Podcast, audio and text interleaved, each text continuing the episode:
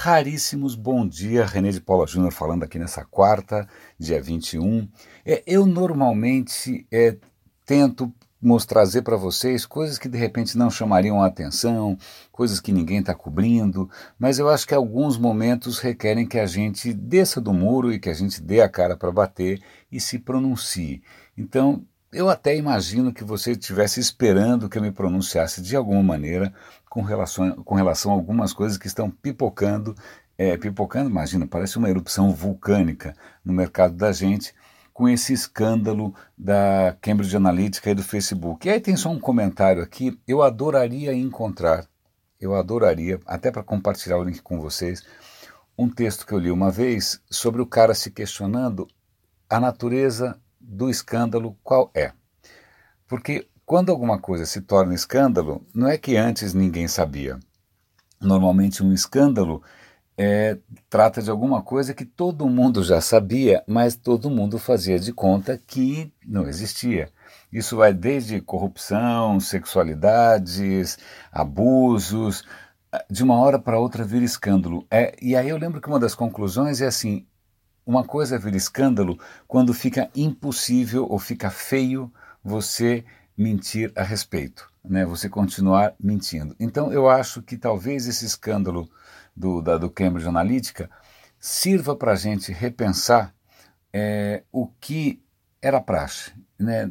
Eu tenho certeza, e aliás eu até tenho uma história aqui para Isso aqui está parecendo mais um episódio do Roda e Avisa do que do Radinho, mas tudo bem.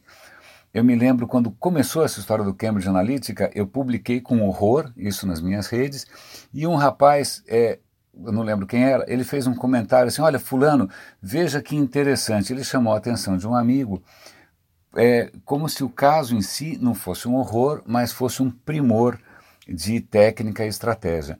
E aí eu questionei, falei, desculpa, cara, isso é um horror. Ele falou, não, não, não, estou pensando apenas do ponto de vista técnico. Eu falei, cara, é aí que mora o perigo. O perigo. Não dá para a gente separar. Não dá para admirar alguma coisa só pelo aspecto técnico, quando a gente deixando de lado completamente qualquer outro questionamento ético, moral, de impacto. Então, é essa dicotomia, é essa esquizofrenia né, que permite que essas coisas virem praticamente a regra de um ecossistema inteiro. Eu venho, passei, assim, passei pela margem né, da, do mundo da, da, mídia online, eu nunca fui um profissional de mídia, mas a mídia, no, sobretudo no Brasil, sempre foi muito cúmplice de práticas absolutamente questionáveis. Né, e que nunca viraram exatamente um escândalo, mesmo com o João Santana da vida, e, e nunca chegaram a virar um escândalo.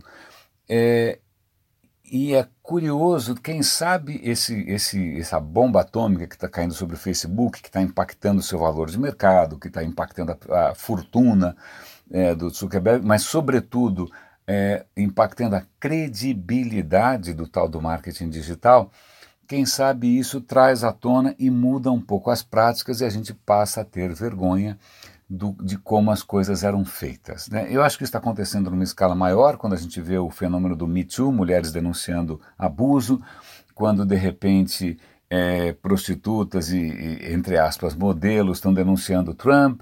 É, então, quem sabe a gente está tendo aqui né, uma, uma onda, um, sei lá, uma reação né, do nosso sistema imunológico, moral e ético com essa coisa disseminada da baixaria.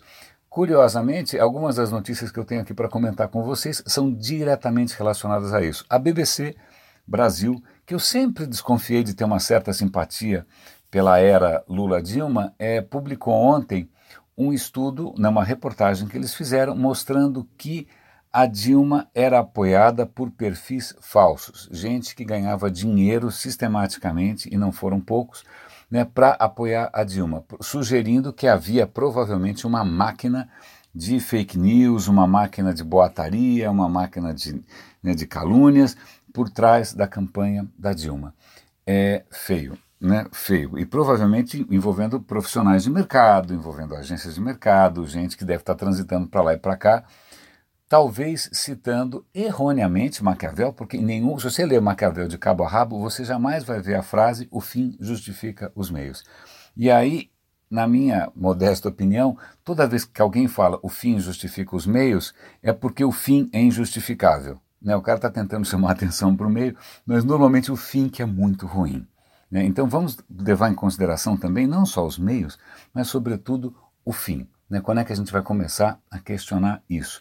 E até para dar um outro exemplo é, interessante, uma notícia de alguns dias atrás que eu acabei sentando em cima, literalmente, é um aplicativo que eu não conhecia, é um aplicativo que funciona como a mensagem de voz do WhatsApp, ele funciona como se fosse um walkie-talkie para quem é mais velho, ou um Nextel para quem é um pouco menos velho, né? mas é, um, é uma, uma plataforma de mensagem chamada Zelo, que você pode. É Zelo? Deixa eu ver se é Zelo mesmo ou se é Velo. Eu acho que é Zelo. É Zelo, é isso aí.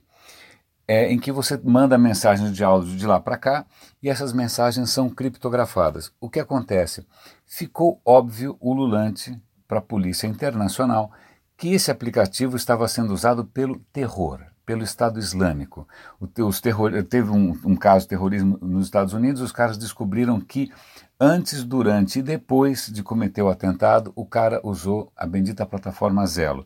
E aí os caras vão lá falar, meu, e aí, você vai fazer alguma coisa a respeito? E o cara fala, não, veja bem.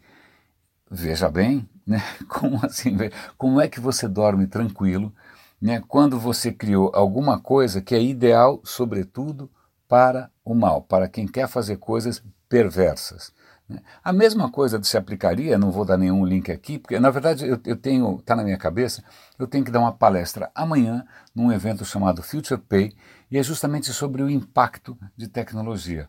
E não, é, acho que dá para dar um link sim, viu? Eu vou dar o link sim. O, o, Bill Gates fez um pronunciamento bastante corajoso em que ele acusa frontalmente essas plataformas de criptomoedas como blockchain, não, blockchain não, Bitcoin, Ethereum e outra, Ripple, seja lá o que for, de serem diretamente ligadas a crimes, a mortes, a drogas, porque se tem alguém que gosta da coisa cripto, qualquer coisa, é traficante, é político corrupto, é gente lavando dinheiro. É, então não dá para a gente continuar nessa coisa esquizofrênica de desligar uma metade do cérebro e achar que o fim justifica os meios. Que fim é esse? Dinheiro? Ganhar mais dinheiro? Eleger alguém sórdido? É, fazer com que algum negócio absolutamente é, medonho, cruel e covarde prospere? Então, eu acho que está mais do que na hora da gente fazer isso. Isso vai ser a tônica da minha palestra amanhã. É, eu, question... eu perguntei hoje para os organizadores se eu posso gravar, eu costumo gravar quando me permitem, claro, eu costumo gravar as palestras para compartilhar com vocês depois. Eu espero que eu consiga, aliás, eu espero que eu consiga inclusive gravar o nosso radinho amanhã. Se eu não conseguir gravar, vocês me desculpem, mas aí no dia seguinte eu volto aqui para contar as novidades. Raríssimos, esse é um radinho um pouquinho mais curto, tô, a, a, agenda está um pouco apertada e espero que esse questionamento todo é, provoque alguma centelha em algum lugar, porque ontem eu fiquei muito feliz. É, alguns anos atrás eu fiz uma palestra num evento de desenvolvedores chamado QCon e me deram liberdade para falar sobre o que eu quisesse e eu falei justamente sobre o que ética. Como é que você define que alguma coisa é boa? Que critério que você usa? Curiosamente, ontem, anos depois, apareceu um comentário no, no, no vídeo do YouTube de um desenvolvedor agradecendo, né, dizendo que ele tinha sido, é, sido afetado, ele tinha sido tocado pelo questionamento e agradecendo a colocação que eu fiz. Então vejam que mesmo alguns anos depois, alguns efeitos parece que florescem. Raríssimos. René de Paula Júnior falando aqui no Radinho de Pilha. Um grande abraço e até amanhã.